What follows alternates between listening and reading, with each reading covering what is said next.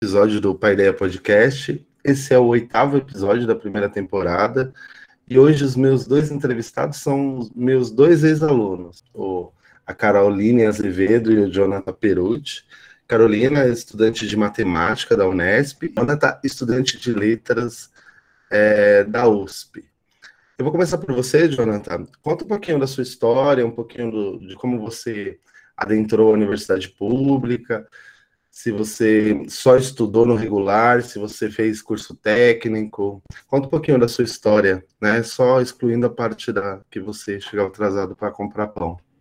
Mas tudo bem, tirando a parte que eu chegava atrasado na aula do ensino médio para comprar pão, eu vou contar um pouquinho da história. Bom, eu entrei em 2018 na, no curso de letras na Universidade de São Paulo, no campus aqui do, da cidade universitária, mas antes disso, eu tive um caminho que eu percorri.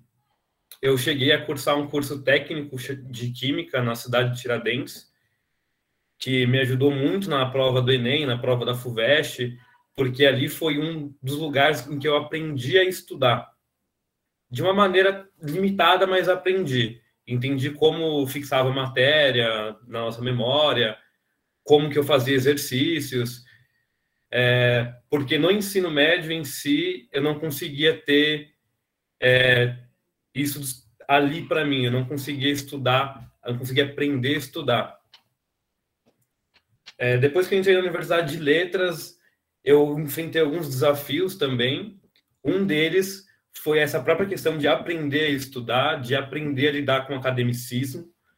Foi uma das no primeiro ano, passei por um ciclo básico no curso de letras, em que a gente começa a estudar métodos de pesquisa, que é uma coisa que eu não tive contato nenhum no ensino médio e nem no ensino técnico, e foi um grande desafio. Hoje eu estou no quarto ano do curso de letras, o período ideal são cinco, para formar do bacharelado, e estou cursando ao mesmo tempo a licenciatura que agregam mais dois anos e meio a, ao período de graduação. Estou um pouco longe ainda de terminar. O Gilvan disse que eu estou perto, mas eu estou um pouco longe, não é bem assim que funciona. Seriam cinco anos do bacharel, mais dois e meio da licenciatura. Se eu não reprovasse nada, se eu não tivesse nenhuma intercorrência, pegasse todas as matérias direitinho. Mas como eu trabalho durante o dia, eu não consigo pegar matérias à tarde, matérias no período da manhã então ela vai ser uma graduação um pouco mais estendida. Aí por enquanto eu vou falar isso, se a Carol quiser contar um pouco também como foi a trajetória dela, depois a gente vai se aprofundando nas questões de prova, trabalhos, vestibular. Ô Jonathan, antes de, de passar para a Carol, é, de maneira sintética, de maneira resumida, qual que é a, qual que é o sentimento quando você entra na universidade e você começa a ter as primeiras aulas de introdução às disciplinas que você tem ali com relação à formação. A gente estava conversando isso no grupo anteriormente, né? É, porque eu tava brincando, tem um áudio da Carol que está bastante famoso na minha escola também, que é a ideia de que você entra né, na, na, na escola, na universidade, como um aluno ali que tem tira 7, 8, 9, 10 na, na escola regular, né? E aí você chega na universidade e começa a tirar zero, nota vermelha, né? Até esse período de adequação acontecer. Como foi para você? É, quando eu entrei na universidade, eu percebi que o ritmo de estudo é diferente, o método é diferente. Na minha primeira prova, eu tirei um 0.5. E eu tinha estudado, então eu falei, tem alguma coisa que eu estou fazendo errado, porque eu estudei, estudei muito, e mesmo assim eu tirei um 0.5. O que está acontecendo? E aí foi quando eu cheguei meus colegas de classe que tinham tirado 8, 7, e falei, ok, vamos tentar montar um grupo de estudos e a gente vai se ajudando. Com esse grupo de estudos, eu comecei a enxergar como as pessoas, principalmente dos cursinhos, é, das escolas privadas, têm um preparo muito melhor. Eles sabem qual metodologia usar para chegar ao resultado. Eu aprendi isso com ele, com grupos de estudos. Aí teve algum comentário da sua professora na sua primeira ah, prova? Ah, teve um comentário maravilhoso. É, quando ela, a primeira professora que me deu 0.5, ela fez um comentário assim na hora de entregar as provas. O que ela disse? Ela disse: Ó, vou entregar as primeiras provas. É, algumas pessoas tiraram notas boas, 9, 8, 10. Ela disse que algumas pessoas tiraram 0,5. Até eu pensei: Meu Deus, quem tirou 0,5? Até ela me entregar a prova e eu ficar surpreso: o que, que eu fiz? E aí, depois disso, eu comecei a, a conversar com meus colegas, aprender a estudar da mesma forma que eles, e tive aí que ralar um pouquinho para conseguir pegar pelo menos um 9.5 para conseguir passar na matéria. Não sei o que aconteceu, eu consegui tirar um 10 na segunda prova, nem precisei fazer a recuperação, deu tudo certo. Ô, Não sei se obrigado. professora, mas rolou. Jonathan, obrigado. É muito engraçado. Cortou a sua internet um pouquinho, mas é muito engraçada essa história, né? Do você admirado. Nossa, quem tirou 0.5? E aí era você. Ô, Carol, agora é você, Carol. Fala um pouquinho do, do, do bug, né? do, do, sistema da Unesp. E antes do, do bug, conta um pouquinho da sua história também. Você também fez ETEC, pelo que eu me lembro, né? Os dois são alunos da ETEC. Como que foi? Fala um pouquinho, Carol. Abre o microfone, não faça igual o Jonathan, abre o microfone e fala. Oi, gente. Boa noite. Alguns de vocês me conhecem, né, pelos meus áudios icônicos. Eu sou a Carol. Eu, eu tive aula professor Gilvan de filosofia lá no Sarasate, lá para 2015, 2016. Eu estudei junto com o Jonathan, mas nós não éramos da mesma turma. Então, tudo começou com o seguinte: eu queria fazer faculdade, sempre quis, achei, sempre achei uma coisa legal, mas eu sempre percebi que isso era muito distante da escola pública. Não é algo que a gente discute tanto, os professores eles falam, não é como se não existisse esse diálogo, mas nunca apareceu algo que a gente faria, sabe? Nunca apareceu um espaço nosso. Mas tem o, a ETEC, né, do, de Itaquera, tinha uma extensão lá no Céu Inácio Monteiro. E aí eu pensei assim, ah, por que não, né? O não a gente já tem, vamos correr atrás do, sim. E aí eu prestei, acho que eu prestei em 2015, passei, fiquei feliz. Comecei a fazer o técnico de noite e fazer o ensino médio de manhã. E isso acarretou alguns problemas no, no meu desempenho no ensino médio, porque eu chegava tarde, tinha que acordar cedo. Mas deu tudo certo no final, consegui ir de boa no, no ensino médio. E lá no meu terceiro ano, eu sempre gostei de exatas, né? Sempre, sempre fui apaixonada pela matemática, exatas em específico, ciência pura. E aí a professora Jo falou da Unesp, que ela estudou na Unesp. No último dia ela pagou minha inscrição, foi uma loucura. Eu fui super mal no vestibular, não, não, não fui muito bem, mas foi o suficiente para eu passar. E aí eu estou no último ano da licenciatura em matemática na Unesp de Guaratinguetá. São é um curso de quatro anos, mas eu estou no quinto, né? Porque deu, foi como deu para fazer. E eu já passei no mestrado em Educação Matemática pela Unesp de Rio Claro, eu ingresso próximo ano. O professor Gilvan foi embora da, da sala, mas ele conhece, né? Eu vou contar para vocês. E assim, primeira coisa que eu senti quando eu passei foi desespero. foi assim, um desespero puro, porque eu não sou uma pessoa que eu tenho dinheiro nem condição financeira de me manter numa universidade. A, minha família não tem dinheiro, minha mãe não fez faculdade, e assim, essa história se repete, né? E eu passei no interiorzão, assim, 200 quilômetros de São Paulo, ia ter que morar em outro lugar, passei com 17 anos e pensei, o que, que eu vou fazer da minha vida agora? E aí eu descobri alguns programas para pessoas que têm uma renda baixa, né, vulnerabilidade socioeconômica, no qual se você passar, eles te dão uma moradia ou uma bolsa, ou às vezes as duas. Caiu a internet, mas tá bem. Ele, ele respondeu se ele voltou já? Enfim, e aí eu consegui uma bolsa de auxílio da, da universidade no meu primeiro ano, mantive ela no meu segundo, só que aí no meu terceiro ano eu entrei para um projeto de núcleo de ensino da Unesp, de Guaratinguetá, e eu me mantenho aqui vivendo, né? Assim, a bolsa não é um valor muito alto, mas dá para sobreviver. Eu me mantenho fazendo projetos. E assim, para vocês que vocês têm o sonho de entrar na universidade, primeira coisa que eu digo para vocês é que é possível, não é fácil, não é nem um pouco fácil. Já não é fácil naturalmente pela concorrência. Mas a gente que é da escola pública, a gente vai ter duas vezes mais de dificuldade. E quando você sai da, da, da periferia e você vai para um ambiente de escola pública, você já não vai se identificar muito bem com esse lugar, porque tem um, um outro histórico cultural. Isso é triste, porque a escola pública é para gente, né? É um espaço que deveria ser nosso. Então, assim, é uma jornada solitária, é uma jornada difícil, mas é uma jornada que vale muito a pena em busca da nossa independência intelectual, né? A gente brinca, a gente faz piada, mas sabe, se vocês têm vontade, vocês vão conseguir. De, de algum jeito vai dar certo. Foi, foi com essa consciência que eu fui, com essa consciência que eu tô quase voltando. Então, assim, esse é um pouquinho do, da loucura que tá sendo minha vida. Aí, professor Giovanni, me diga qual é o próximo tópico, senão eu vou falar sem fim aqui. Ô, Carol, é, eu caí, eu não, não vi se você falou do bug do, do seu sistema, ah. do sistema da universidade. Você chegou ah, a falar? Vou falar. o que acontece? A gente tem o sistema da faculdade, né, que é o Cisgrade, e aí quando o professor lança sua nota, essa nota chega para você como e-mail. E é para chegar assim, prezado, seu nome e sua nota. Só que aí o seu nome varia de aluno para aluno, né? Então o sistema manda prezado seu nome. Só que estava com algum bug, que não estava mandando o nome do aluno, mandava direto a nota. Então, sei lá, você tá lá, sexta-feira, você fez sua P2 de geometria analítica. Você chega na sua casa, chega assim, prezado 3. Você olha aqui, você nem precisa desse e-mail, só aparece prezado 3. Você sobe, desliga e vai dormir. Gente, quantas vezes eu não chorei vendo minhas notas por causa disso? Às vezes chegava prezado, eu já deixava o celular bloqueado. Mas aí agora eles mudaram, agora aparece prezado, seu nome e sua nota. Mas aí meus amigos aqui, que são tudo professor, falavam que essa é a pedagogia, né? Você é a sua nota, tipo.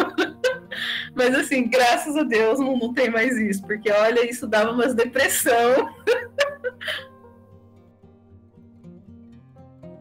Ô, Carol, é, você recentemente passou né, no mestrado, né? Que tudo dê certo para você, né? Que você passe de.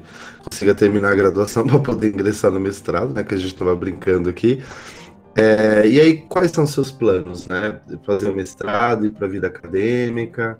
O que, que você pretende como? Porque tanto um quanto outro são professores, né? Quais, o que, que você pretende fazer? Aí depois que a Carol falar, o Jonathan, né, o nosso novo capitalista. Ai, gente, sendo bem sincero para vocês, eu não achei que eu ia passar no mestrado. a gente nunca acha que a gente pode, mas a gente consegue. Bom, eu vou ter que me mudar de novo. Eu vou me mudar agora de Guaratinguetá para Rio Claro. E eu vou tentar a bolsa de mestrado também, né? Que não é porque eu tenho uma graduação que eu tenho dinheiro. E aí eu acho que assim, já que eu já estou no mestrado, talvez eu tente um doutorado. Eu sempre quis dar aula, essa é a minha, minha vontade é ser professora em escola pública. Mas também nada impede de trabalhar em universidade, fazer pesquisa. Eu já trabalho com pesquisa, né? eu estou no projeto Núcleo de Ensino, a gente desenvolve pesquisa. Atualmente a gente está trabalhando com uh, desenvolver jogo a partir do PowerPoint com professores de educação básica. Então eu acho que eu comecei a pegar gosto por fazer pesquisa qualitativa. Então talvez eu seja professora pesquisadora. Que legal, Carol. Mas você pretende estar na escola pública também? Porque eu, eu faço uma propaganda de vocês. Eu falo, não, porque eles vão vir para a escola pública trabalhar e tal. Você pretende ou, ou, a gente cancela já o podcast? Não, eu, a, escola pública, assim, eu sinto que foi ela que me possibilitou chegar aqui e por isso eu devo muito a ela. Então, pelo menos eu quero dedicar uns 10 anos trabalhando em escola pública, desenvolvendo projeto. Porque, ah, gente, acho que você só começa a entender a dimensão dela, o que ela significa depois de um tempo, né? É complicado, é é um lugar assim que pode te ajudar de verdade se você se permitir ajudar, né? É, é, um, é uma mão dupla, né? Ela tem que te oferecer, mas você também tem que se permitir. E assim, eu e o Jonathan, nós estamos ocupando esses espaços pela escola pública. O, a, o Jonathan, Carol Coach, né? Carol Coach. E aí, Jonathan, qual, quais são seus planos acadêmicos? É, então, primeiro passo, eu quero terminar a graduação agora no bacharel em letras e depois a licenciatura. Ao mesmo tempo, agora eu estou fazendo uma outra graduação, eu estou numa privada, estou fazendo licenciatura em filosofia. É, eu quero tentar trabalhar é, a filosofia dentro da literatura, ver como ela se comporta e compreender como isso afeta tipo, o leitor diretamente. Até que ponto o leitor consegue entender o que o literato, a pessoa formada em letras que entende de filosofia e consegue transcrever aquilo não como um filósofo, e sim como um beletrista, um literato, como isso, de certa forma, vai ser mais impactante na vida de um leitor. Eu quero entender isso. Se eu puder trabalhar com esse tipo de pesquisa, vai ser muito bacana.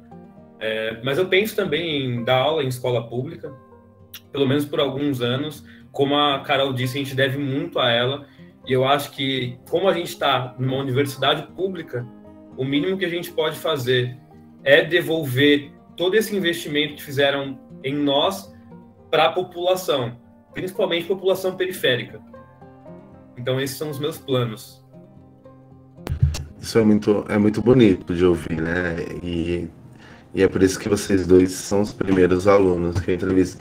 Porque no fim das contas eu acho que ter essa dimensão, né, de que a universidade pública ela é, ela é parte da sociedade que tem muita gente que nunca pisou numa universidade, que nem tem a real dimensão da universidade, e está pagando por isso, né? Então a gente precisa ter esse olhar de que é, a gente precisa devolver para a sociedade aquilo que a sociedade está, é, de alguma forma, nos ofertando, né?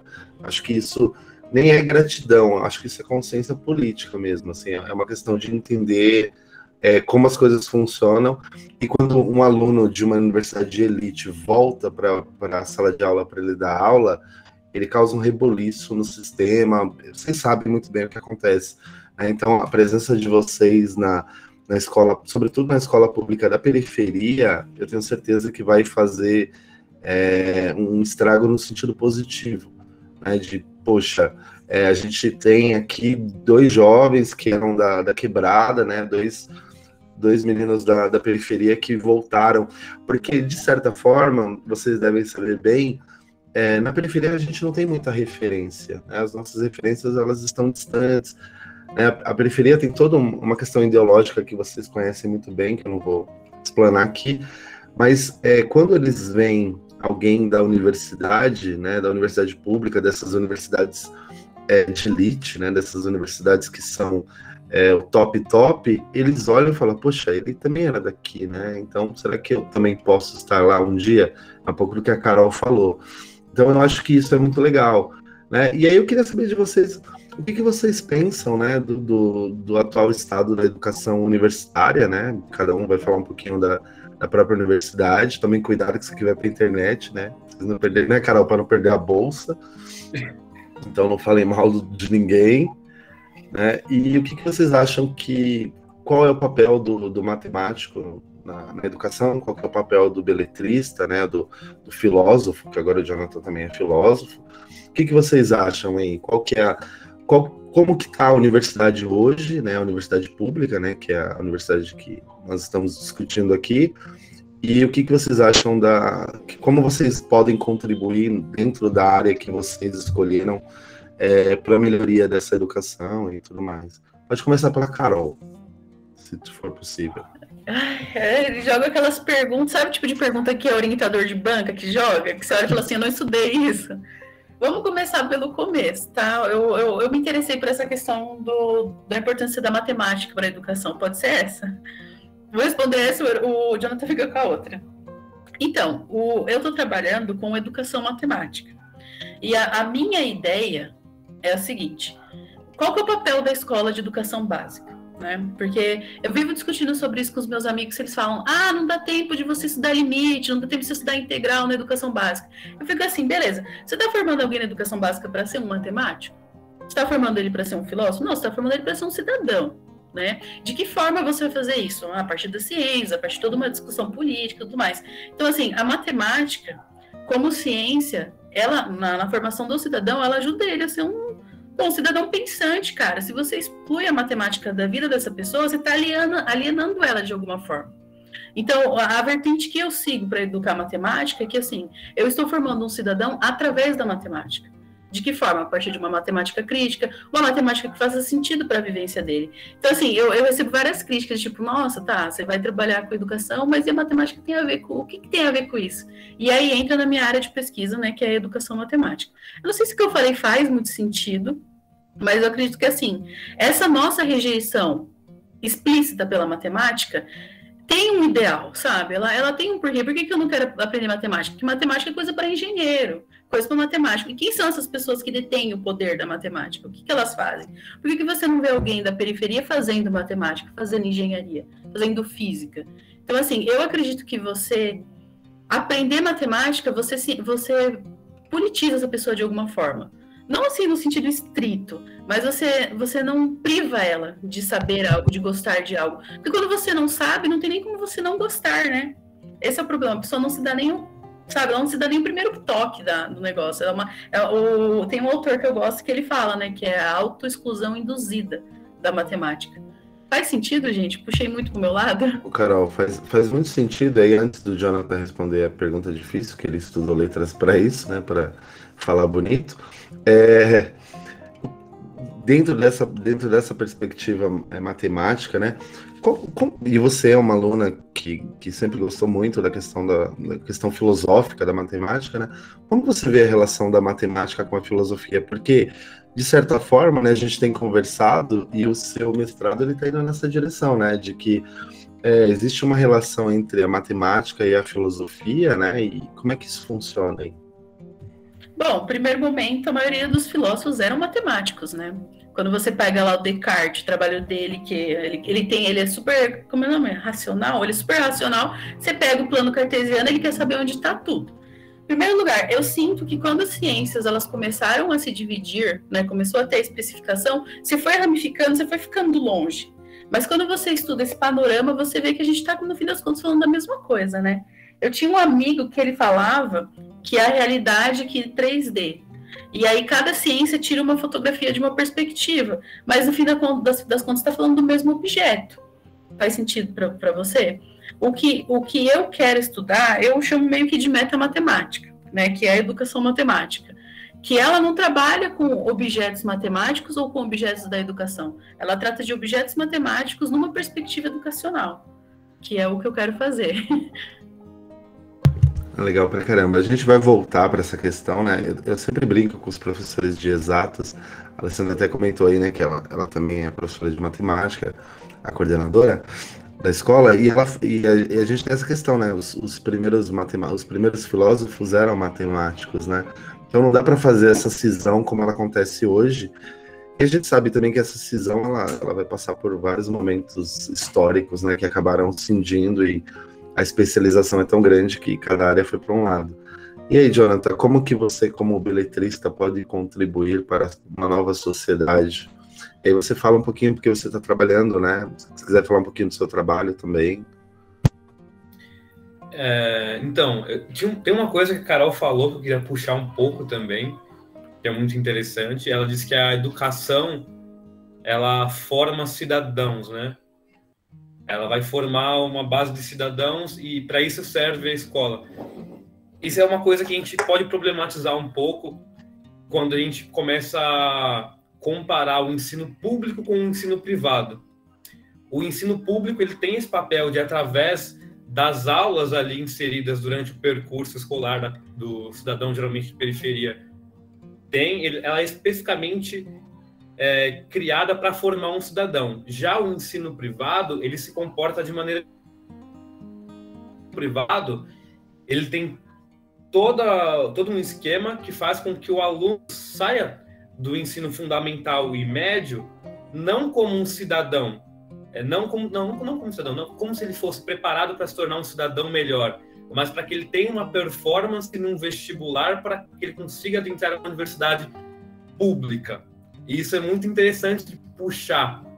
A gente consegue ver essa comparação. Para mim, para Carol, faz muito sentido é, isso de a escola vai formar cidadãos.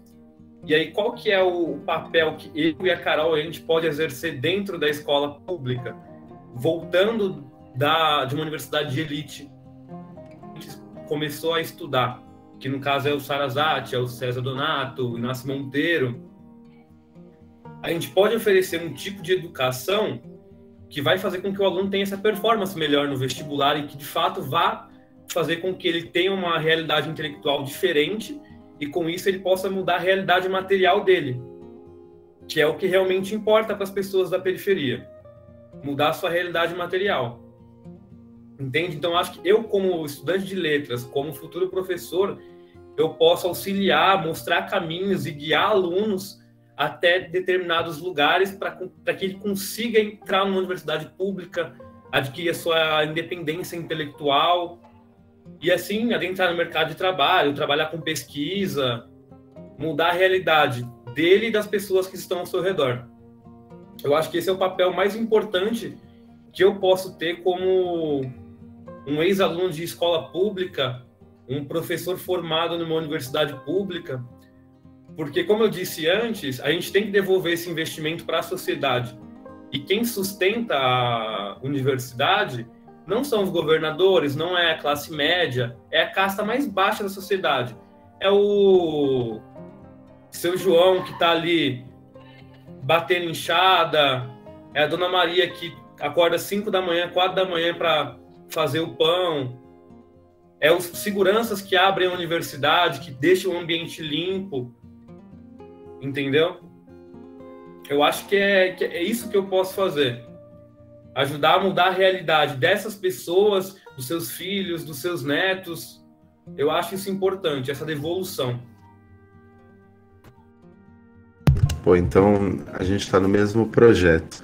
É, e qual que. A Nicole, né? A Nicole Marina que está aqui, ela mandou aqui no WhatsApp a seguinte pergunta, que vale para os dois, né? O que, que vocês faziam né, quando vocês não se sentiam capazes de dar conta do, da correria do, dos processos? E aí vocês tomem bastante cuidado, porque eles são todos menores de idade ainda, tá? Então, falem só a parte boa. Carol, acho que pode começar, porque aí eu pego ela como parâmetro. Então, a faculdade de exatas é normal você tirar nota baixa. Infelizmente, isso é um padrão.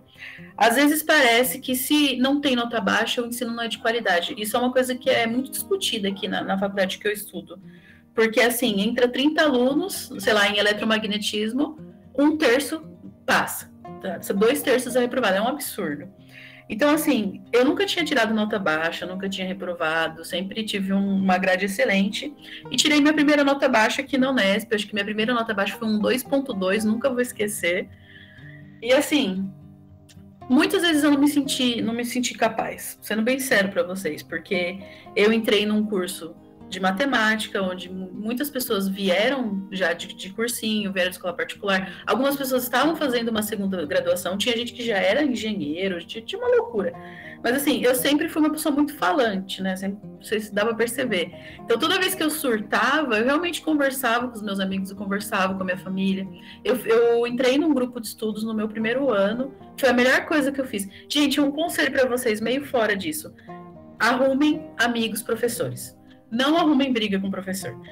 O, o, conceito de professor na faculdade é diferente do no ensino médio, no ensino fundamental, é diferente. Então, assim, eu sempre corri atrás, sabe? Eu, eu tirava, dedicava algumas horas do meu dia para estudar. Muitas vezes eu não entendia nada do que estava acontecendo.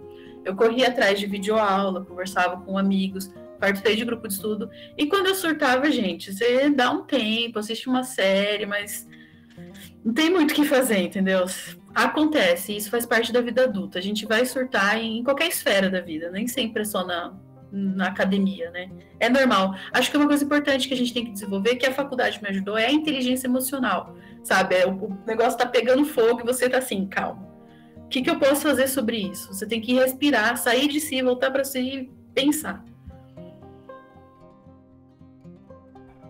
É, Carol, é meio caótica essa trajetória mesmo. Eu, como eu disse no começo, eu, minha primeira nota foi um 0.5. E a, prime a primeira coisa que bate, eu acho que em qualquer aluno que vem de escola pública, quando chega na universidade pública e pega uma nota dessas, é, esse é o meu lugar, esse espaço, eu posso pertencer a esse espaço. E aí isso abala a gente, não tem como dizer que não abala, porque abala. Porque a, a universidade pública, ela ainda não é um lugar onde a maioria dos estudantes estão de periferia, são de baixa renda. Essa não é a realidade. Mesmo com a aprovação de cotas e afins, ainda essa não é a realidade. Então a gente olha para o lado, a gente enxerga uma pessoa que, por exemplo, não precisa trabalhar e pode passar o dia estudando. É, pessoas que têm uma bagagem incrível uma bagagem intelectual incrível e a gente se sente muito mal por não ter essa bagagem. Pessoas que com 17 anos já visitaram uma, pen, uma penca de países, falam vários idiomas e você está ali pecando no inglês ainda e tem a noção que você vai ter que aprender inglês para conseguir ler alguns artigos e se você não aprender, você está na roça. É bem difícil, assim. O, no meu caso, o que eu procurei mesmo foram meus amigos. Eu tentava muito conversar com eles, É, principalmente os alunos que vieram do. Meus amigos que vieram dos mesmos lugares que eu, tipo, Zona Leste, é periferia mesmo, porque são essas as pessoas que de fato me entendem. Procurava conversar com eles, me acalmar. Às vezes a gente estava na mesma situação e a gente tentava se consolar, procurava grupos de estudo. Na universidade também tem muitos grupos de apoio é legal. É, eu procurei mais isso, grupos de estudo, amigos, é, alguns grupos que ajudavam alunos com desempenho mais baixo, porque tem um ensino passado mais defasado. É bem difícil, continua sendo difícil. Eu ainda me frustro com nota, com reprovação em provas para conseguir entrar em projetos, isso é normal. Mas como a Carol disse, o que a gente aprende a desenvolver na universidade é a inteligência emocional. De tanto que a gente leva pancada, eu acho que a gente aprende. No meu caso, não, não até hoje eu não estou muito bem com isso, mas aos poucos a gente vai melhorando. Ô, Jonathan, eu lembro que na, no, no, primeiro ano do mestrado eu chegava correndo, porque eu estava dando aula na escola e quando eu chegava lá, comia um, salgado e entrava na sala, né? Aí você come aquele salgado apimentado e você fica.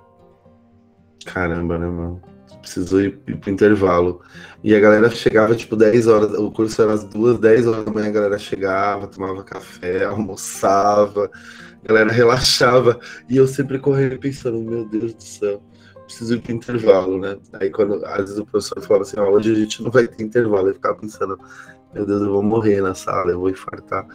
Porque tem, as pessoas acham que a questão financeira, ela tá ligada só à aprovação, né? Ah, ele foi aprovado, então ele está em pé de igualdade. Não tem nada a ver, né? A, a, a falta de condições materiais, ela, ela tá ligada também à impossibilidade, por exemplo, de você parar para estudar, porque você precisa trabalhar, ou você mora longe também. Então, tem, tem tantas questões ligadas a isso que não, não diz respeito só a entrar na universidade. As pessoas dizem, ah, eu entrei. Entrar é o primeiro passo para uma vida de bastante espinhosa, né? Vocês sabem muito bem disso. Aí tem algumas perguntas que a galera tá fazendo aqui. Né? Eu vou, a Carla levantou a mão, aí depois a gente tem o Thierry. O Thierry, como eu disse para vocês, o Thierry também é um aluno de, de universidade pública, né? Ele faz Unifesp, né? Ele faz um curso daqueles que, quando ele terminar, ele vai ter dinheiro, diferente da gente mas ele também é um cara da, da universidade pública. Ô, Carla, fica à vontade aí, você pode abrir o microfone e falar, e depois a Thierry, a Lohane e a Priscila. Boa noite. É, eu tenho uma pergunta para o Jonathan, na verdade. É, é que ele disse, quando ele falou sobre o 0.5 né, de nota, é, Jonathan, é, você disse que percebeu que, que teve essa nota baixa porque você utilizava uma metodologia errada para estudar. E aí eu queria perguntar se você pode falar um pouco sobre essa percepção do que você fazia de errado, né? Porque eu acredito que para os alunos que estão aqui seja interessante perceber isso, né? O que, que, exatamente, eu nem sei se é possível falar isso de forma objetiva, mas é, se você puder, claro, o que você percebeu que estava errado na sua metodologia de estudo? E quando você, quando você percebeu esse acerto, o que, que faltava? Enfim, é, tem como falar um pouco sobre isso?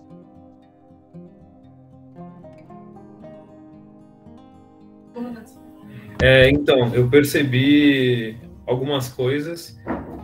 A primeira delas é que eu estudava errado, né? Como você disse. Não, você não disse, mas deu para entender. Que é isso, qual era o problema? O grande problema. A gente acha que quando a gente sai de um, um ensino ali mais defasado, a gente acha que estudar é aquilo que dizem pra gente, senta a bunda na cadeira e lê. Não é só isso. Meu erro estava aí. Eu sentava, ah, eu tenho que ler tal artigo, tenho que ler tal livro, tal ensaio. Ok, sentava, lia, grifava meia dúzia de coisas, porque eu via meus, meus colegas grifando, mas eu não sabia porque de fato estava grifando. E aí eu passava por isso, dessa forma reta, fazia uma leitura reta, rápida, sem reflexão nenhuma. E por isso eu tirei esse 0.5. Eu li toda a bibliografia recomendada da professora. Li pelo menos, acho que é boa 50% duas vezes. Mas o que eu fiz errado? Eu não fazia resumos, os gloriosos fichamentos e não fazia exercícios. Essa, esse primeiro 0.5 que eu tirei foi na matéria de linguística onde nós tínhamos aula de fonética, tá, estávamos aprendendo sobre signo, significado, significante. Então, essa matéria especificamente necessitava de muito treino, muito exercício. E eu não fazia, eu só lia. Eu não tinha um tempo de qualidade de estudo, onde você lê com calma, é, grifa aquilo que você tem dúvida e vai procurar o significado, o sentido daquilo não fazia os fichamentos, que é aquilo que você vai usar antes da prova, são pequenos resumos ali mais objetivos, onde você pode dar uma pequena revisada um dia, dois dias ou até 30 minutos antes da prova, que é isso que te salva.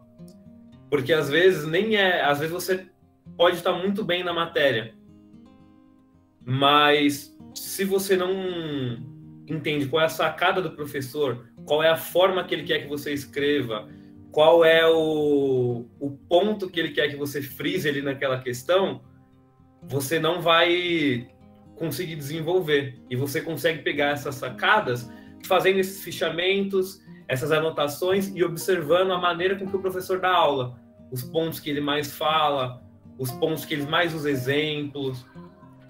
Então acho que para mim foi isso, foi muito exercício, é, muito fichamento, coisas que eu deixava passar em branco antes, porque ninguém me ensinou a fazer um fichamento.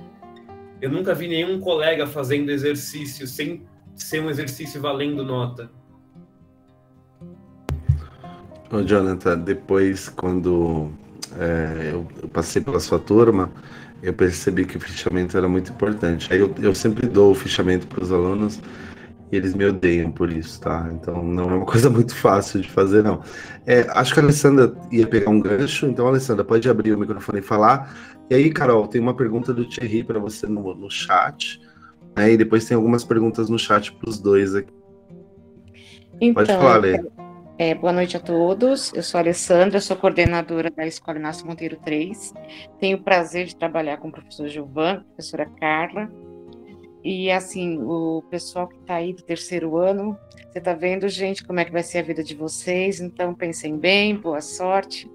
Tive o prazer de, de ser coordenadora do Jonathan e da Carol também, né? Como foi a formatura, o alagamento, mas deu tudo certo. Então, minha pergunta é para Carol, porque é assim, no ano de 2016, não foi, Carol, que você ainda estava no Sarasate? Foi. 2016, foi 2016.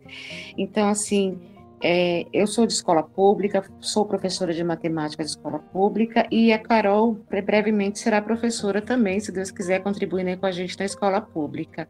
O que você diria sobre esse currículo que é dado na escola pública, que assim até a sua contextualização bate muito com os meus conceitos de que o currículo de matemática ele não é voltado para um ser humano pensante para a solução de problemas ele é voltado para as pessoas que têm um interesse em outras áreas. Então, ele não se torna um produto no final da história atrativo para o final do ensino médio, as pessoas até terem o desejo, o ensejo de cursar ensino em matemática, tanto que você vê que a falta do professorado ou também até a falta de estrutura nesse ensino espanta muita gente. E assim, achei legal que você é pesquisadora. Então, como pesquisadora, o que, que você tem para compartilhar conosco de futuros? O que, que pode estar acontecendo ainda aí de novidade que a gente não consegue enxergar nessa parte de formação do professor que está na escola pública, do professor que vem lá do primeiro ao quinto ano, do sexto ao nono ano e do primeiro ao terceiro ano nessa concepção do currículo. Ai, meu Deus. Então, eu comecei a pesquisar esse ano, né? Que eu meio que mais ou menos entrei no mestrado, eu entro oficialmente no próximo ano. E o meu trabalho, ele é um trabalho teórico, eu estou trabalhando com a questão do sinal de igual, né? A importância da ressignificação do sinal de igual para a transição do pensamento aritmético para o pensamento algébrico. Mas, nossa, foi muita informação. Vamos lá do começo. Sobre a questão do currículo. Eu penso muito sobre isso, porque nesse meu trabalho eu vou ter que ler a BNCC, o PCN e puxar alguns teóricos de álgebra para trabalhar do sinal de igual. E eu tenho alguns medos, porque assim, é pouco tempo que o aluno passa na escola para o tanto de conteúdo que a gente tem que dar, né? Muitas das vezes, você vê isso com o professor mais novo, né? Tipo, tipo eu. Você entra com aquela ementa, você olha e fala, gente, mas não dá. Não dá para eu ensinar tudo isso. Tanto é que você acaba começando a filtrar o que é mais importante, o que faz mais sentido. Eu sinto que é assim. A gente tem pouco tempo na, na sala de aula para ensinar todas as disciplinas. Primeiro, você tem que formar um cidadão, mas aí você tem que formar ele no mercado de trabalho. Aí você também tem que formar ele para ele entrar na universidade. É uma loucura, entendeu? Não, não dá para a gente fazer tudo isso em pouco tempo. Mas eu acredito que tem que ter um diálogo interdisciplinar né, entre os professores para conseguir conduzir uma formação que faça sentido. Porque eu sou super contra você trazer a matemática de uma maneira desconexa ao dia a dia, à vida do estudante, mas ao mesmo tempo a matemática é uma ciência de, é uma ciência de caráter pura, né? Às vezes não tem como você falar assim, beleza, essa equação aqui de segundo grau, ela tá ligada com aquilo lá. Não, gente, equação de segundo grau é equação de segundo grau. A incógnita é incógnita, você não tem ligação de fato com o mundo real porque é uma ciência pura. Então, o meu maior medo é como que a gente vai relacionar todo o conteúdo que a gente tem que ensinar ao mesmo tempo, tem que criar, formar lá aquele cidadão para ele ser crítico, pensar na universidade, no mercado de trabalho, no negócio emocional dele. Eu sinto que, assim, a responsabilidade da escola é uma responsabilidade muito grande, para pouco tempo, pensando na questão da periferia, muitas das vezes a família não está ligada à formação dessa pessoa. Então, é um trabalho que eu, eu, brinco com os meus amigos, a gente não, não, esse sistema não tem solução, gente. Não tem como resolver isso. É um trabalho contínuo, envolve política pública, envolve muita coisa. Mas assim, a gente está aqui para tentar, né? Não sei se consegui responder, mas essa é meio que a linha de raciocínio que eu sigo. Obrigado, Carol. Deu sim, deu para responder sim. Obrigado, Carla e Alessandra. É, ô Thierry, você quer. Você quer perguntar ou você quer que eu leia? Melhor você perguntar, né? Vocês são. O que, que você acha, Thierry? Ah, se vocês não se incomodarem. Pode perguntar, então. É, eu acabei fazendo essa pergunta mais para para Caroline porque. É, digamos que eu, eu peguei matéria como um especial na USP e eu já estou um pouco familiarizado os professores de lá. Mas o que eu queria perguntar de fato é o seguinte: é, você também sente que tem uma certa resistência, um certo repúdio aos alunos de escola pública, aos alunos de baixa renda, no sistema de ensino, na academia? Porque uma coisa que eu notei é que a maior parte das pessoas se atentam à dificuldade, à dificuldade principal que é passar no vestibular mas elas acabam esquecendo ou apenas não mencionando a dificuldade que um aluno de periferia tem de conseguir fazer, um, fazer uma pesquisa, de é, ter a mesma, conseguir é, trabalhar com a mesma demanda que alunos que não precisam trabalhar, que têm chance de ficar, como vocês mesmos disseram, um bom tempo estudando. E eu queria saber se isso ocorre também na sua universidade, na Unesp, porque aqui na Unifesp é bem presente o, academia, os professores mesmo são bem restritos, se é assim que eu posso dizer. Então, não quero explanar nenhum professor, não, mas eu já percebi que há, sim, um, uma rejeição a alunos de escola pública. Isso fica muito, muito claro, porque, assim, a Unesp, 50% das nossas vagas são destinadas a alunos de escola pública. E eu não sei se essa resolução tem muito tempo, mas eu já ouvi professores falando que o ensino, a qualidade do ensino da Unesp desceu muito depois que os alunos de escola pública entraram. Então você vê assim, já é um sufoco para a gente conseguir entrar. Aí a gente entra, você se esforça, você vai lá, você reprova, eles reprovam pra caramba, depois falam que a qualidade desceu. Então eu sinto que assim, quando você entra na faculdade pública, você vai ter um, vai ter um vai ter um espaço entre você e o aluno de escola particular. Mas, assim, os professores já exigem esse nível absurdo e reclamam que você não chegou nele, sabe? Então, eu sinto que, ao mesmo tempo que a gente tem dificuldade de entrar na escola, na faculdade pública, a faculdade pública dá uma, uma repulsa em você, entendeu? Dá uma, sabe, chega para lá. Então a gente tem que se esforçar duas vezes mais. Eu reprovei numa matéria, numa, no pré-cálculo eu reprovei. Por quê? O pré-cálculo é o que dá no ensino médio. Eu não cheguei a ter o suficiente. Mas assim, hoje eu tô fazendo. Só que eu sou da filosofia seguinte: você entrou, você só sai quando formar. Eles, eles vão ter que me formar. Eu entrei, eu, eu se eu passei no vestibular, eu tô apta a fazer esse, essa graduação. Nem que leve o tempo máximo. Então, assim, eu sinto que a gente tem que ter uma certa resistência. A gente tem que mostrar que a gente existe e a gente resiste. Olha só, vim de escola pública. Ah, você não sabe fazer isso. Que pena, você é meu professor, agora você me ensina. Entendeu? A dinâmica, você ensina, eu aprendo até eu formar. Então, assim, ao mesmo tempo que sim existe essa repulsa, a gente tem que mostrar que a gente está lá e está se esforçando o máximo. Então, eles têm que fazer o trabalho dele. Porque é o trabalho da universidade formar. Se ela é o trabalho dela formar, tem que me formar. Como ela vai fazer isso? Boa sorte, entendeu? Mas sim, eu, eu entendo muito bem você nessa questão de que há um certo, né? Não quero aluno de escola pública, mas é o nosso espaço a gente tem que tomar esse espaço como nosso mesmo. É isso, brevemente. Agradeço. Valeu, Thierry. Obrigado por perguntar no microfone. Aí tem uma pergunta da Lohana, que também é ex-aluna. O, Jonathan, eu acho que essa é mais direcionada para você, né? Ela diz assim, ó. A universidade pública parece sempre intangível. No meu caso, chega a ser desesperador. De fato, não é fácil, mas também não é impossível. No entanto, às vezes surge e ressurge em discussões a narrativas da universidade pública ser somente direcionada a estudantes de escolas públicas. Como funciona o sistema de matrículas dos centros de estudos de línguas, por exemplo? Qual a opinião de vocês? Acho que essa está mais para você, né, Jonathan? Como é que você entrou, Jonathan? Porque aí tem uma pergunta da Priscila também. Aí, Carol, quando o Jonathan terminar, se você puder falar como você fez para entrar, se foi pelo Enem, como é que foi? Eu não entendi muito bem, é para eu falar pelo vestibular que eu entrei, como é o é. trabalho no centro de línguas? É, ela, ela perguntou da, da, especificamente da sua disciplina aí, né, da, da FEFELET, e aí depois como vocês entraram na universidade. Ah, certo. Eu... Você quer falar, Lohana? É, é que eu vou dar uma explicada melhor. É que o centro de língua é uma O seu microfone. O seu microfone acho que não tá funcionando.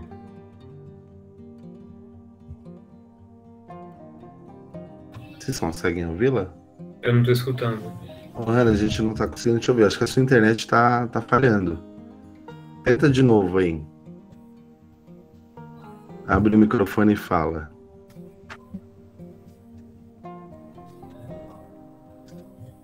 Acho que não tá indo, né? É, acho que não tá indo. Bom, mas eu vou vou falar então, pelo que eu entendi. Acho que deu para entender sim a pergunta. Bom, vou primeiro entrar na questão do vestibular. Eu entrei pelo Enem. É, eu... A internet caiu. Ah, voltou, agora dá para escutar.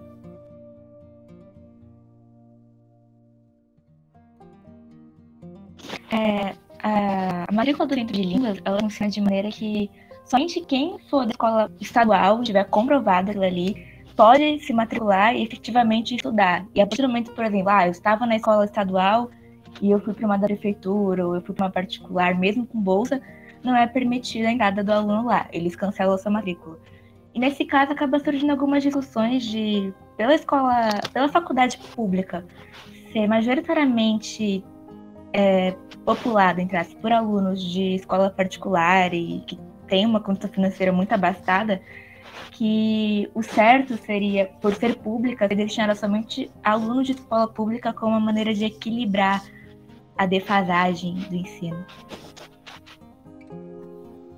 Eu entendi. É, isso é muito interessante de falar, porque o que acontece? Tem, de fato, alguns centros de estudos de língua que eles se direcionam apenas para estudantes de escola pública ainda, e para você entrar, você só consegue se você comprovar é, renda abaixo de um salário mínimo e meio. Isso é bacana, mas o ponto é, esses cursos, esses grupos que oferecem esse tipo de estudo, não são grupos e centros de línguas oferecidos pela universidade. São grupos independentes de alunos que tentam criar um projeto e aí depois, se esse projeto estiver dando certo, eles tentam submeter alguma coisa é, no sistema, nos sistemas da USP, eles conseguem uma bolsa para manter esse projeto. Então, os grupos de centro de línguas que eu conheço lá na USP, eles não são bancados pela universidade, são alunos voluntários que tentam dar alunos, é, tentam dar aula para alunos de baixa renda, para tentar diminuir esse déficit de conhecimento que a gente tem em outras línguas, que é muito necessário dentro da universidade. Então esse discurso de que ah, a universidade pública ela é para os alunos de escola pública, ele cai por terra, porque a gente pode ter as cotas para entrar, pode ter ali um grupo de alunos tentando se mobilizar para ajudar na nossa permanência na universidade. Mas se a universidade é a única que de fato detém o poder para ter uma ajuda efetiva nesses projetos e ela não faz isso, como que eu posso conseguir me manter nessa universidade? Como que ela é feita para mim? Entende? Ela não é feita para mim ela não é pensada para estudantes de escola pública. Isso você começa a perceber já pelo vestibular, pelo Enem, o Exame Nacional de Ensino Médio. Eu, pelo menos, não tive metade do conteúdo que caiu no Enem no meu ensino médio. Não tive, acho que um quarto, se eu colocar na ponta da caneta. Então, esse é, eu acho que ele é muito falho, ele é muito raso, ele não está de acordo com a realidade. A universidade pública é sim um direito nosso. Isso a gente não pode negar. É um direito nosso porque a gente contribui para para que, que ela continue funcionando. A gente contribuiu para a construção dela, mas ela não é feita para a gente. A história da universidade pública ela é de um elitismo absurdo. Aos poucos a gente está conseguindo entrar, mas permanecer é outra, é outra coisa. E eu acho que teve uma pergunta de alguém aqui também que perguntou se teve alguma dificuldade ou incompreensão por parte da universidade é, em prazo, entrega, isso é o que mais acontece. Como a Carol disse antes, os professores mesmo acham que alunos de universidade, de escola pública, que entram na universidade pública, eles baixam o nível da universidade. Então, não é bem, o discurso é bonito, mas não é assim que funciona. Ô, Jonathan, é, ela tinha perguntado também, a, a, não foi a Lohana, né? Foi a Lohane, é, se existe competição na universidade, a questão do egoísmo entre os alunos, vocês se ajudam vocês brigam, como é que funciona? Isso vale para os dois aí. É um caos. Ó, no, no caso do. É assim, a gente já entra disputando, né? A gente disputa com muita gente para conseguir entrar. E aí, quando a gente entra, tem, sei lá, 40 vagas, vai ter o cara que vai falar assim: ah, você passou em décimo primeiro, eu passei em nono. Eu sou melhor que você. Entendeu? A competição já não acaba quando você entra. No curso de letras ainda, você entra pro ciclo básico e depois disso, você começa a escolher uma habilitação. Pode ser só português, pode ser português inglês, português espanhol, português russo, coreano, enfim. E aí, para você conseguir chegar nessas habilitações, é uma competição por nota. Durante um ano, quem tiver as melhores notas pode escolher os cursos, as habilitações. E aí tem vagas limitadas para cada habilitação. São 20 vagas para o russo, 40 vagas para o inglês, e aí as pessoas que têm as melhores notas vão preenchendo as vagas. E aí, se você não tem uma nota boa, você vai pegando as habilitações que sobraram. Que aí. Me perdoe, amigos do armênio, mas aí tem armênio, tem. tem japonês. Entendeu? mas é um caos. A disputa não acaba ali. Ela também ela é mais funda quando você tenta se aprofundar no academicismo, no mundo acadêmico você vai disputar ali por uma, por uma vaga de um projeto, por uma vaga de mestrado, uma vaga de doutorado, por um intercâmbio. Então é uma disputa contínua até depois que você termina a graduação. E rola uma saco também. O pessoal tira uma onda com você. Tem sempre um bobinho ali que vai falar, tirei uma nota melhor. Isso aí acontece muito. Mas aí o segredo é não dar atenção para essa galera. Você finge que não escutou, deixa falar sozinha, a pessoa se irrita sozinha e você segue sua vida. Ô, Jonathan, antes de passar para Carol, perguntaram aqui no chat qual que é a sua. Você faz o quê? Português e armênio? Qual que é? Não, eu não tive capacidade para pegar as vagas que sobraram do Armênio. Então eu fiquei só com o português. Ô, Carol, tá vendo? Você, a gente tava brincando com a questão da matemática pura, o Jonathan criou um novo aí, que é o português puro. Português puro. Mas a gente vai. Acho que ele travou, Jonathan. A gente, eu não consegui ouvir a sua última frase. Ó, é, eu estou só no português hoje, aí eu vou explicar o porquê. Que a gente pode voltar àquela questão de por que a universidade pública não é feita para nós. Ah, legal. Ó, então, Carol, você pode responder essa mesma pergunta, né, da competição. A Carol estava ali rindo sozinha. E depois tem uma pergunta do, do Vitor também, para Carol, e, e aí depois vocês terminarem, a gente faz a leitura, ou o Vitor abre o microfone e lê. Ai, gente, falar para vocês, a competição começa na faculdade tá? Comece, porque assim, 40 vagas, você vai lá lutar com 700 pessoas, você passou. Aí você precisa de bolsa para sobreviver, né? Tem 10 bolsas.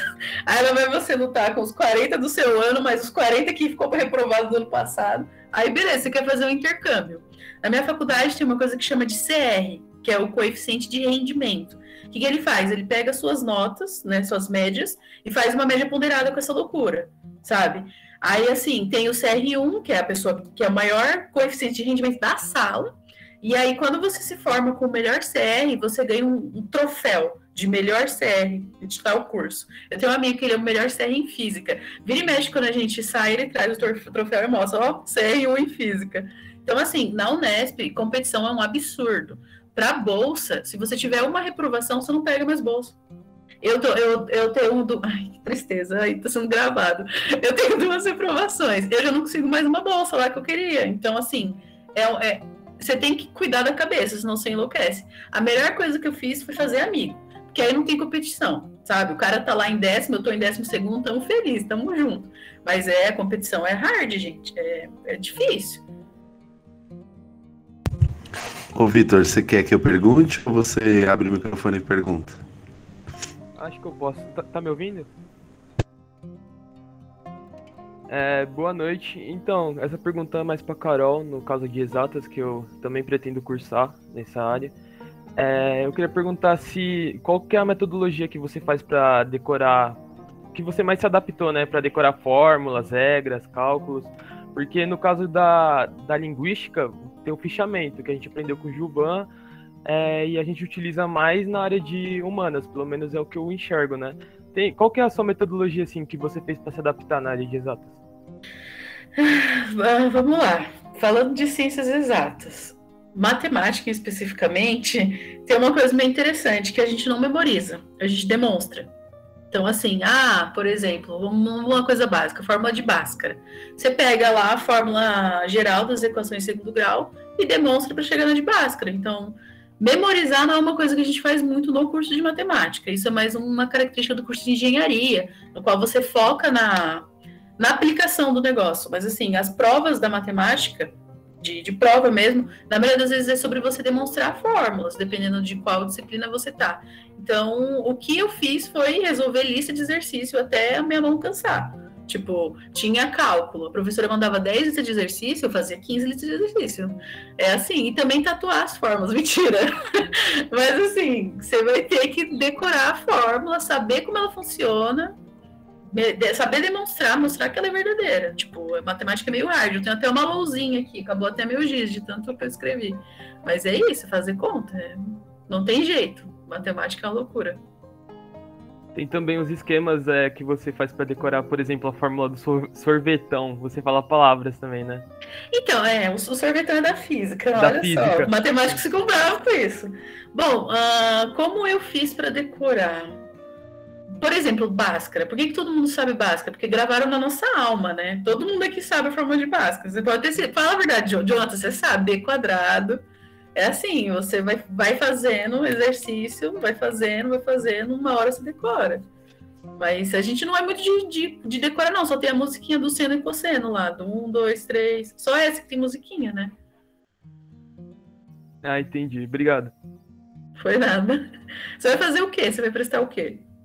Só para eu já saber como que vai então, ser. Então, eu pretendo prestar ciência da computação ou engenharia da computação. Ah, mas aí você vai para aplicada, vai dar tudo certo Fica tranquilo. Ô, Carol, eu vou pegar o gancho aqui, né? Que eu vi que tá tendo uma discussãozinha no, no, no chat aqui, com relação à bolsa. Eu lembro que uma vez o Jonathan, eu levei o Jonathan na escola anterior que eu trabalhei, e ele falou um pouquinho, né, Jonathan, sobre a USP e tal. E aí, como que funciona, Carol? A bolsa, você sempre. Eu fiquei sabendo que a FAPESP te ama. Como é que funciona? Tá, vamos lá. Existem alguns tipos de bolsa na, na Unesp, então existem algum alguns programas. Vou começar pelo começo. A gente que é pobre, nós. Existe a bolsa de. que é um auxílio, né? O auxílio de permanência estudantil que, por exemplo, você passou lá na Unesp de Araçatuba. Tem uma cidade chamada Araçatuba, né? Por favor, não, não reprovei em geografia por nada. Você passou lá naquela Unesp. Aí você não tem onde ficar. Tem a moradia daquele lugar. Provavelmente tem. E aí você passa por um processo seletivo. Se você né, for pobre o suficiente, por assim dizer, você pode ficar lá na moradia e isso vai até, sei lá, sua situação melhorar ou até você se formar. Se você não quiser morar, também tem a bolsa que é em valor de dinheiro mesmo que eu acho que o da Unesp, não sei se está entre 400 ou 500 reais, mas é por aí, tem todo o processo seletivo. Então, assim, você comprovando que você está em vulnerabilidade socioeconômica, eles te, te dão essa bolsa. Tem toda uma questão de uma papelada, é todo burocrático. Mas também tem.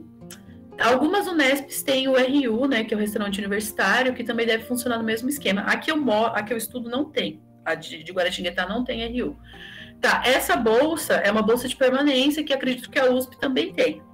Aí a Unesp, ela tem o programa Núcleo de Ensino, que é um programa que é o que eu faço parte, que é voltado para a licenciatura, no qual você participa de um projeto, tem toda uma seleção. Você é bolsista, você recebe um valor mensal e participa do, do projeto, né? Tem a FAPESP, que ela não é ligada à Unesp, acho que a USP também tem, né, Jonathan? A FAPESP é geral que aí já é uma bolsa de iniciação científica, é um negócio mais. É uma bolsa que dá um valor maior, mas assim, extremamente concorrida, é um absurdo. Se você tiver uma reprovação, sabe, eles cortam a cabeça, é meio. Aí isso tudo sendo gravado, imagina a minha orientadora vendo. Mas assim, já é uma bolsa mais pesada. Mas existem, existem vários tipos de bolsa. Eu conheço mais as voltadas para licenciatura. Tem o PIBID, que é o Programa de Iniciação à Docência que é voltado para licenciatura, também você ganha uma bolsa, acho que é um ano e meio de duração. Então, assim, quando vocês entrarem na universidade, vocês vão lá para a parte de sessão de graduação e perguntam sobre bolsa no primeiro dia. Entra no site da universidade, vê de bolsa, porque tem, gente. Se você passou, eles têm que te ajudar a se manter lá. Nem que seja na moradia, nem que seja comendo de graça na RU, nem que seja recebendo uma bolsa para pagar aluguel, mas tem. Isso é uma coisa que eu sinto que não é muito bem divulgada. Eu fui bolsista base no meu primeiro, no meu segundo ano, e no meu terceiro eu entrei para o núcleo. Então, assim, dá para fazer. É difícil, mas é possível. Você tem que se informar sobre isso. Ô, Jonathan, você vai falar um pouquinho, mas é, as bolsas de estrito senso, elas aparentemente têm um valor maior, mas não é tão maior assim não, cara. Eu lembro que a de mestrado em 2017, 2018 era 1.300 e a de doutorado era acho que 1.900 ou 2.000. Então, assim, é, se você for pensar que o cara que está no doutorado ele já tem uma vida estabelecida, ele já tem uma certa idade, não é dos melhores também, né? É claro que é melhor do que, a, obviamente, a da, da licenciatura, né? Mas é, o valor é baixo também. Esse é um dos motivos pelos quais eu ainda não tentei o doutorado. É, e aí, Jonathan, fala um pouquinho da sua, da sua permanência na USP, porque eu lembro que você falou e foi bastante interessante. É, como a Carol disse, quando você entra numa universidade pública, se você tiver uma vulnerabilidade econômica, você consegue alguns tipos de bolsa para auxiliar nessa permanência. Eu, por exemplo, eu consegui a, auxílio moradia, que é uma bolsa que você recebe em dinheiro para pagar um aluguel próximo à universidade e tem o Cruz também, que é o conjunto residencial da USP. Mas as situações lá, a situação lá é horrível. Você tem uma cozinha sem fogão, você não tem lavanderia, então é um ambiente meio insalubre assim. Eles vendem essa ideia de que você consegue morar lá, mas é muito difícil. Então eu optei pela bolsa em dinheiro. O que também é muito complicado, porque eu recebia 400 reais. E qualquer aluguel aqui próximo ao USP, você não acha por menos de 700, 800 reais. uma kitnet aqui hoje em dia você acha por 850. Um quarto compartilhado em república por 650, 700. É bem complicado mesmo. Então a gente acaba tendo que trabalhar. Eu fiquei um tempo sem trabalhar, eu ficava na cidade de Tiradentes, eu encarava duas horas e meia de viagem para ir, para voltar todos os dias, mas chegou um ponto que ficou insustentável. Então eu comecei a trabalhar e junto com o meu salário e essa bolsa eu pagava uma uma vaga num quarto compartilhado numa república. Nesse meio tempo também eu consegui uma bolsa no programa Unificados de Bolsa da USP para trabalhar com cultura e extensão. Fiz parte de um projeto que trabalhava com cinema e relações internacionais. A gente levava cineclubes a alguns locais. A ideia era levar para a periferia, mas às vezes a gente fazia dentro da USP mesmo, porque é muito complicado levar um cineclube a uma periferia sem equipamento nenhum. Eu fiz parte desse projeto durante um ano foi o tempo da bolsa. É, cheguei a ser convidado a tocar o projeto depois que as coordenadoras saísse do projeto, mas infelizmente não deu certo. Eu acabei saindo do projeto também. Tive algumas, alguns problemas ali de comunicação. Eu não posso falar muito aqui porque processos, processos podem rolar. Então foi basicamente isso. O processo de permanência na universidade é muito complicado para quem vem da periferia, porque sistemas de apoio e permanência estudantil eles não são muito eficazes, eles não conseguem suprir tudo que você precisa. Eu sofri com isso, com essa bolsa, mesmo com essa bolsa de 400 reais do auxílio moradia, PUB, que era mais 400 reais, eu consegui dar 800, que dava para pagar o meu aluguel, sobrava 50 reais para gastar com despesas da casa, água, luz, internet. Então você não vive, você sobrevive em falta. E por isso eu tive que começar a trabalhar. Trabalho hoje, tento levar a graduação junto com o trabalho.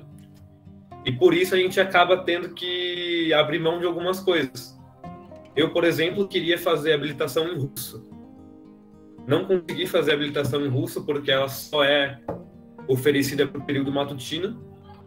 Então, quem trabalha no período da manhã e da tarde não consegue entrar nessa habilitação. Eu tinha uma segunda opção, que era árabe, mas também só é oferecida pelo matutino. E à noite a gente tem algumas opções, optando pelo português mesmo. Então, fica bem claro assim que a universidade ela não consegue suprir todas as nossas demandas, né? mesmo eu entrando na universidade, eu não consigo estudar o que eu quero, porque a minha realidade material não permite isso. E a universidade ela não consegue me auxiliar nisso, as minhas necessidades. É bem complicado, assim. É, a Priscila Costa mandou aqui no meu zap. Caraca, mano, barra pesada, hein? Pesado o negócio. É por isso que eles são tristes, Priscila. Olha no semblante deles, eles são tristes. Alô, Rani, pode abrir o microfone e falar. Nossa, é, é, é, tipo desesperador, porque eles fazem de tudo para você, tipo, desistir mesmo. E, e, eu tô em choque, eu não sei nem, não sei nem o que falar, não sei nem o que fazer, eu tô, eu tô em pânico aqui. Mas eu, a gente tem que ter garra mesmo, né? O negócio é doido, e como minha avó diz, né, a gente já tem o um não, a gente tem que ir atrás do sim. Eu já tô desesperada aqui, não sei nem como é que vocês conseguiram.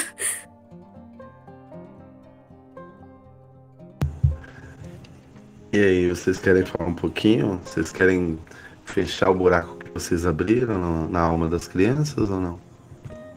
A Carol tá boa nisso, né? A Carol, vai, Carol. Ai, meu Deus, Jonathan, eu, eu tentando ser inspiradora. Olha, em primeiro lugar, Lohane, fica calma, tá? Não vamos sofrer por antecedência tudo vai dar certo. Eu sei que parece meio assustador, mas por incrível que pareça, eu e o Jonathan nós estamos felizes com a nossa escolha, né, Jonathan? E assim, vale a pena, cara, vale a pena, porque eu penso sobre isso, sei lá, se eu não tivesse escolhido esse caminho que eu tô traçando agora, eu teria que estar tá traçando um outro, sabe? Talvez não, não fosse assim tão bom, mesmo com todos esses perrengues.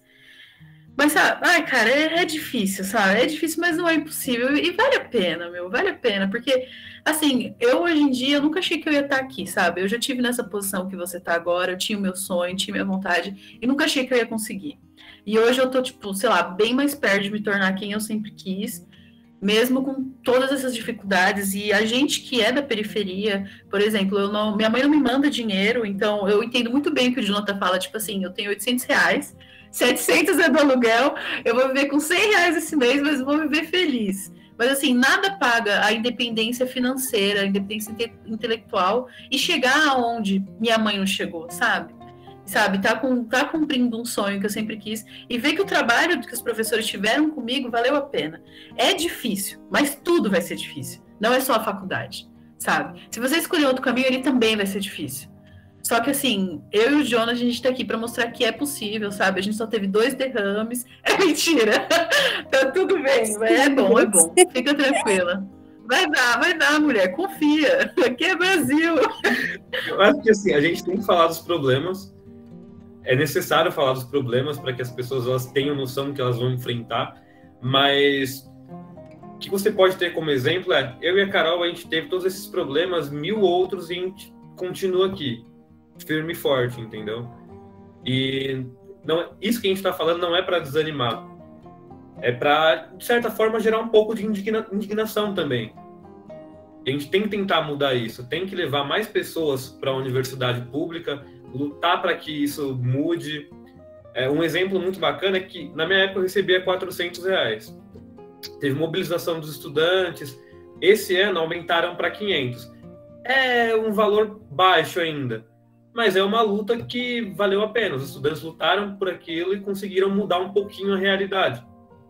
É claro que, em contrapartida, muita coisa aumentou também, alimentação, mas isso é, é outra história, a gente não vai discutir aqui. Mas é isso, vocês vão conseguir, é, tenha garra, é importante, não desistir. Você vai desanimar muitas e muitas vezes, isso é. Meu, eu me sinto desanimado uma semana, na outra já estou mais animado. Isso é normal. Tem altos e baixos, como tudo na vida. Não tem Gente, jeito. A melhor, a melhor coisa é quando você entra na sala de aula e aí o menino fala assim: Oi, professora. Aí você olha e repara que ele tá falando com você. Sabe? Você fala: Meu Deus.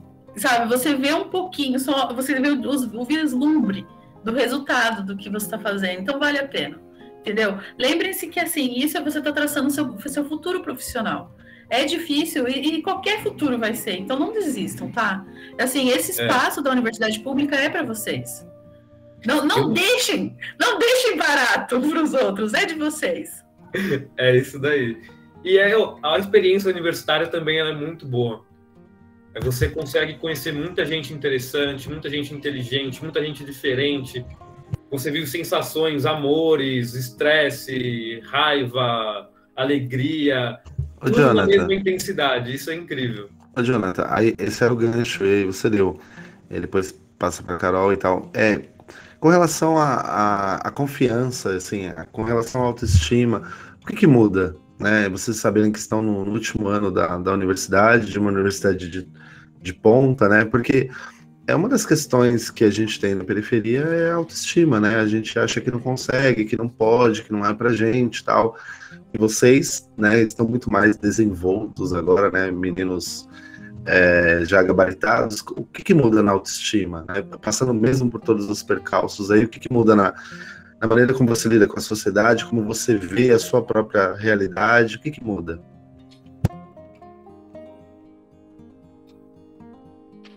Eu falo.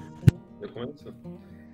Ah, a entrar na universidade pública ela já dá um up na autoestima, porque a gente entende a vida inteira que aquilo não é pra gente, que aquele espaço não é nosso, e quando a gente entra e começa a conhecer, você se sente, mesmo não sendo, mas você se sente parte de uma, uma elite, né? Então, você tem que saber ponderar também, não ser mesquinho, não ser arrogante, tem uma, uma frase do Emicida que eu acho muito bacana, que é mais ou menos assim, que ele fala para nunca voltar para sua quebrada de mãos vazias e alguma coisa, tipo, ah, voltar sem nenhum conhecimento intelectual ou mãos vazias, é alguma coisa assim, não lembro exatamente qual é a frase. Mas é muito interessante, muito bacana você conseguir voltar para sua quebrada e oferecer alguma coisa para os seus amigos. E quando você começa a ser procurado também para tirar dúvidas, para participar de um podcast, isso faz você sentir que você está conseguindo mudar um pouco, mesmo que, sabe, naquela parte micro da sociedade, se você está conseguindo mudar um pouquinho, já vale a pena. Isso, pelo menos, faz eu me sentir muito bem. Eu sinto que eu estou conseguindo dar um retorno para as pessoas. Isso, quando você, sei lá, tem um caráter minimamente decente, você tenta trazer todo esse conhecimento que você busca naquela bolha e espalhar para a sociedade, para as pessoas que são do, do mesmo lugar que você, da mesma periferia, ou então periferia diferente, também outra periferia de outro canto da cidade, que na verdade as periferias são todas iguais, a gente sofre a mesma coisa, a autoestima ela aumenta. E aí, quando você vai chegando no final do curso, ela aumenta ainda mais, porque você vê todos esses perrengues que você passou e fala, pô, tô conseguindo, eu consegui. Eu tô ali, ó, me formando do lado do cara que é filho de engenheiro, que é filho de médico, que é filho de empresário. A gente tá na mesma sala. A gente estudou a mesma coisa, a gente tirou a mesma nota, notas parecidas. Nosso diploma vai ser o mesmo. É muito bacana, aumenta, a autoestima aumenta. Gente, entre na universidade pública. Entrar na universidade pública por quê? Para autoestima aumentar, né, Jonathan? Esse é o nosso. Só para isso que serve, porque se for para ganhar dinheiro, nosso curso não. Ai, gente, esse tipo de assunto até me emociona, porque uma coisa que me doeu muito quando eu saí da cidade de Tiradentes é que ninguém sabe como é ser de lá. Aqui, lá é outra vida. Isso eu sempre me senti muito deslocada, sabe? Então tá aqui conversando com vocês e ver que a gente compartilha da mesma vivência, chega, né, emociona. Não vou chorar, mas assim, para mim, ai, a gente não, a gente não quer ser exibido, né? Mas você olha e fala assim, eu formei no Sarasate e também tirei 10, maluco, nós é brabo. Então eu sinto assim, cara, meio que você vê que você é capaz Sabe, eu não precisei de cursinho para estar tá aqui, não precisei, não vou falar o nome das escolas, vou, não precisei estudar em tal escola para estar tá aqui, sabe? O professor Juvan me ensinou eu tô aqui do seu lado, querido. Ninguém, não tô nem aí se seus pais são médicos, eu também sou brava. Então, assim, tá na, na universidade pública, vindo de onde a gente veio, mostra que a gente é capaz. Entendeu? Que não são aquelas circunstâncias que formaram exatamente quem a gente é. Faz parte de quem a gente é, mas não define a gente, né? Então, assim, gente, vale a pena. Você, vocês merecem isso também. Tá aberto aí, Vitor, Alessandra. Então, eu vou aproveitar a deixa da Carol e, assim, vou falar que eu também estou muito emocionada, sabe, de de estar tá aqui com vocês, Gilvan, e falar, poxa, eu sou da periferia, eu sou uma professora da periferia e eu fiz parte da vida de vocês. Então, assim, às vezes eu paro e falo, putz, o que, que eu estou fazendo na educação? Vale a pena estar tá aqui? E a gente, às vezes, não tem esse feedback, essa proximidade com os alunos que passaram pela gente. E ver você, ver o Jonathan, traz para mim, assim, uma sensação de, de alegria, de empoderamento, de poder, de falar, não, eu fiz parte, nós fizemos parte, eles estão lá. Eu lembro, Carol, o dia da sua inscrição, a gente estava no corredor de cima, você estava chorando. Eu não tenho dinheiro para pagar a inscrição. Eu lembro. Aí a Jo olhou para minha cara, eu olhei para a cara da Jo. Vamos fazer uma vaquinha? Vamos fazer uma vaquinha. Aí depois a Jo veio com a notícia: Carol passou e uhul. Só que a Carol não tem dinheiro para ir. Vamos fazer uma vaquinha? Vamos fazer uma vaquinha. E essa coisa de vaquinha, de colaboração, de um ajudar o outro, vem da periferia. É periférico, é daqui, é nosso isso essa questão de levar o aluno para fora. Eu lembro, assim, eu vejo a tua fala, eu lembro da fala da Jocely. Ai, Jo, eu passei, mas eu não tenho onde ficar. Invade a República, depois resolve. Toma esse espaço que é seu por direito. Toma esse espaço que é seu por direito. Esse espaço foi feito para você, não foi feito para o filho lá do médico, do engenheiro. Foi feito para nós da escola pública. Tome o que é seu.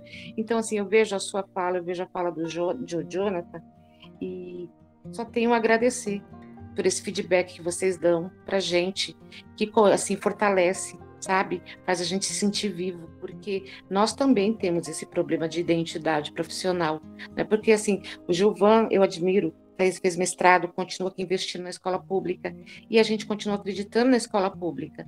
E muitas vezes esse feedback a gente não tem. Quando eu vejo assim, te juro por Deus, assim, eu estou aqui muito emocionada e eu falo, valeu a pena. Muito obrigado, sabe, por vocês estarem compartilhando aqui conosco essas sensações. Obrigado mesmo.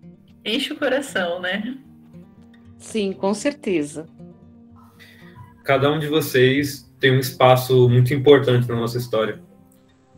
O tem um professor, a Jo, Gilvan, vocês a coordenação ali, todo mundo tem um eu tenho um carinho muito grande por vocês. Às vezes a gente não tem contato, mas vocês permanecem no meu coração. O Gilvan, pô, ele é um cara que me ajudou demais. Ele levava a redação minha para casa às vezes para corrigir, gastava tempo pessoal dele, montava grupos de estudo na escola fora do horário de trabalho dele. Período da tarde, e, café filosófico. É, ele, ele tinha um, um, projeto de jornalzinho comigo e com outros alunos também, né? Era muito bacana. Eu fico até emocionado de falar, porque, pô, Sim, é gente. um sentimento de gratidão muito grande. E nós Às também agradecemos. Eu a oportunidade de demonstrar isso, de expressar de uma maneira bacana, mas vocês podem ter certeza, vocês têm um papel muito importante na nossa história e aquele pouquinho que vocês fizeram ali mudou totalmente nossa trajetória, mudou nosso rumo. Foi uma Gente, curva continua aí, vai e arrebenta, causa mesmo, é isso aí. Tem que fazer barulho, né, Jonathan? Tem que fazer barulho, isso mesmo. Um beijo para vocês. Caramba, eu achei que eu não ia chorar hoje não, mano. Chorei aqui. Ô, Vitor, pode perguntar. o que, que eu falo depois de tudo isso? não, mas é, entrando um pouco com o que a Carol falou, é, eu tive um choque de realidade muito grande recentemente. É, eu fui fazer um vestibular para teste, para ver como eu iria, da, da SpaceX, né, de preparatório do Exército. E, e, era lá na cidade universitária da USP. É, já, já é mó correria só para chegar lá, linha amarela. A gente tá na vermelha, tem que fazer baldeação. Mó, mó correria do caramba. É, eu fui com, com o Arthur também, que ele não tá aqui presente. E chegando lá, eu tive muito choque de realidade vendo, vendo o pessoal que iria prestar prova, né? É, pessoal, tudo que morava ali perto, é, Tatuapé, o mais longe para eles, assim, considerado era Tatuapé. É, deu até raiva de ver alguns com camiseta de cursinho escrito Sua vaga é minha. E eu acho que essa vai ser minha motivação para os próximos vestibulares: é, é, tirar a vaga desses infelizes que quer. Que fala que, que, já chega com a camiseta mostrando: ah, é, você que é de pública, você não tem nem chance aqui, ó, eu fiz cursinho isso daí para mim é, eu vou usar de mais motivação ainda ainda mais com vocês dizendo isso vocês sendo prova viva é, eu fico muito muito emocionado assim de saber de ouvir vocês contando o relato de vocês isso serve muito de inspiração Ô Vitão, e ainda tem o Thierry aqui também, que é outro aluno de escola pública, que também está na universidade pública. Isso é muito legal, né? Tá todo mundo aqui é, vocês tá vendo? Vocês falaram, não, sexta-feira, sexta-feira muito bacana, né? De, de, de participar aqui. É, eu lembro, Jonathan, de levar suas redações para casa, eu ainda tenho, cara. Eu, esses dias eu tava mexendo, eu tenho redação sua aqui ainda, no meio da minha bagunça aqui. Isso é muito legal. Pode falar, Thierry, fica à vontade. E a gente já vai se encaminhar para finalizar, porque esses dois monstrinhos trabalham também né? Eles, eles não, apesar de serem é, universitários, né? O pessoal da universidade pública não faz nada, é só balbúrdia, mas esses aí trabalham. Não, eu só ia comentar que Vitor, que se eu não me engano foi essa prova que ele fez na USP foi no mesmo dia que teve prova de transferência para lá também. E cara, o que eu queria comentar é que essa, essa sensação que você tem de choque de realidade nunca muda. Não passa. O, o Jonathan, o Jonathan tá se coçando para confirmar comigo. Tô vendo ali. Mas, cara, você dá pulo no, na cidade universitária é outra realidade. É, é doloroso às vezes. E tem, e tem situações que você vai passar muita raiva, muita revolta, cara. Você vai aprender muita coisa também. É só isso mesmo. Bom, é, nós vamos para nos encaminhar para as considerações finais de todo mundo. É, tem um comentário da Lohane aqui, né? Ela diz: olha, é, é, o que acontece caso você querer seguir com uma carreira, aí você vê uma oportunidade de uma faculdade pública, mas ela não é do seu estado. Vocês vão com tudo tentar fazer a prova e concorrer, ou vocês vão tentar ficar em, no estado que vocês estão? Caso vocês sigam aí a vida acadêmica e tal. Eu tenho que escolher, né? O professor continua tendo que escolher o aluno para falar. Fala, Carol.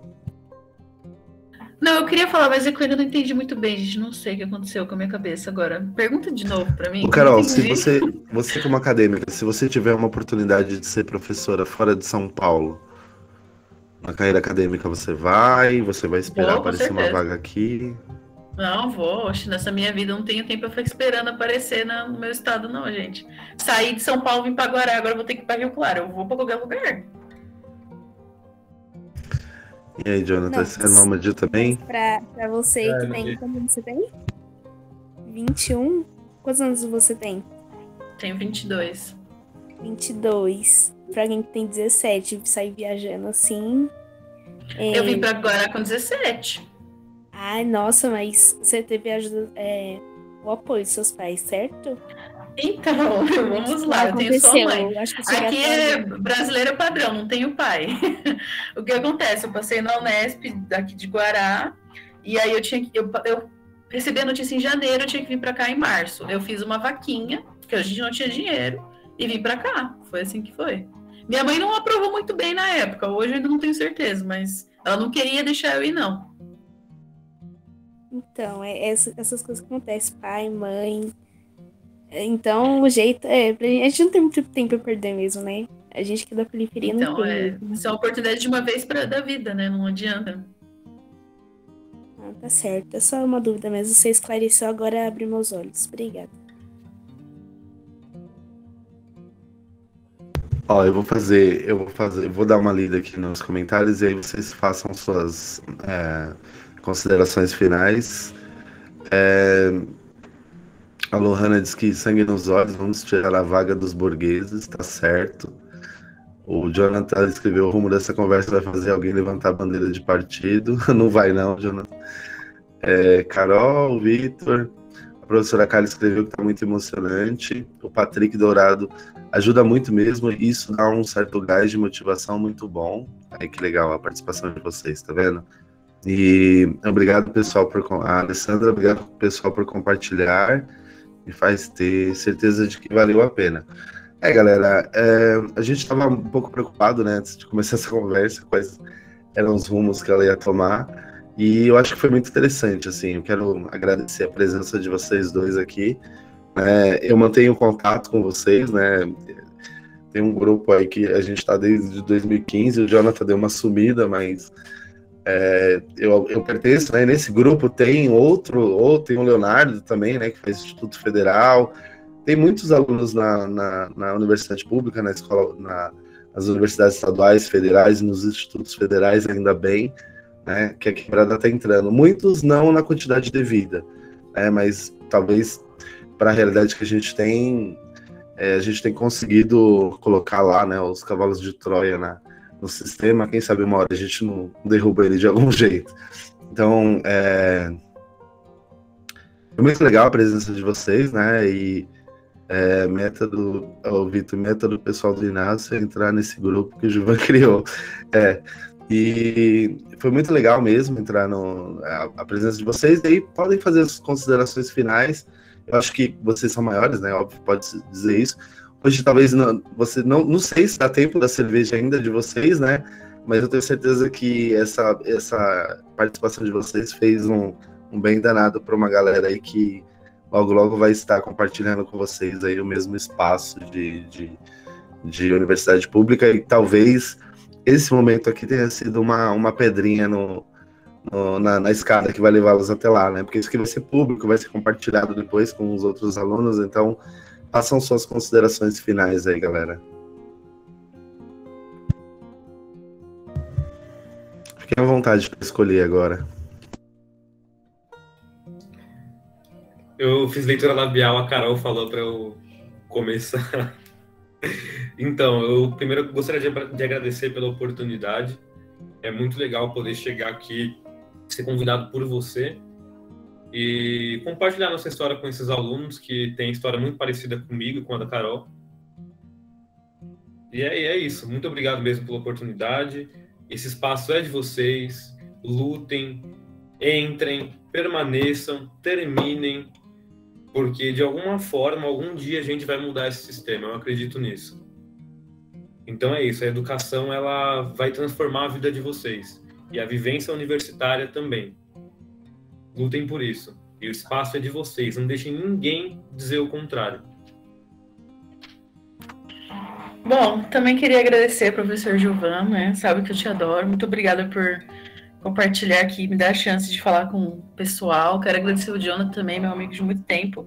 E assim, gente, assim, eu tinha um textinho bonitinho para falar, mas já esqueci, que eu fiquei emocionada. Só quero dizer para vocês que vocês vão conseguir e que é uma jornada solitária, é uma jornada difícil, mas não é impossível. E a escola pública, a faculdade pública é um espaço de vocês vocês têm total direito e vocês devem pegar esse espaço. Não desistam, tá? Porque nada vai ser fácil nessa vida. E a, a educação, ela, ela muda a nossa vida, sabe? Ela te dá autonomia, autonomia intelectual, autonomia profissional. Peguem isso, não desistam, tá? Vai ser difícil, mas não vai ser impossível, a gente consegue, não vamos desistir. Boa sorte, gente. Se vocês precisarem de alguma ajuda, assim, com matemática, qualquer coisa, vocês podem, pede aí, professor Gilvan, que eu falo com vocês, tá?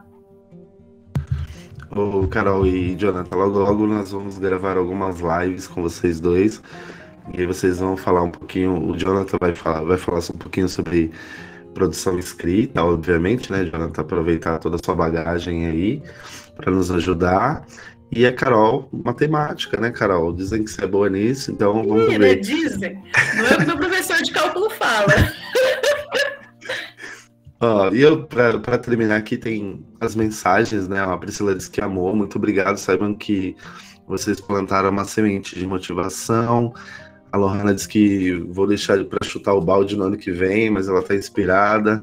A Lohane disse que amou, parabéns para todo mundo. O Patrick que não participou é, da conversa toda, mas gostou bastante dessa parte. A Nicole falou muito obrigado, amei. A Priscila falou, Priscila agradeceu a mim. E aí tem a galera agradecendo aqui, foi muito legal. Muito obrigado pela participação de todo mundo, né? Meia-noite e tem uma galera aqui, né? Isso, isso diz muito também, né? Quando a gente se propõe a, a ouvir o outro, a gente aprende, mesmo numa sexta-feira, é, já entrando aí na madrugada. Valeu, Carol, valeu, Jonathan, vocês foram, mandaram muito bem, como sempre, né? E muito obrigado a todo mundo que esteve aqui conosco até agora e aqueles que vão nos assistir ademais. Vou encerrar a gravação.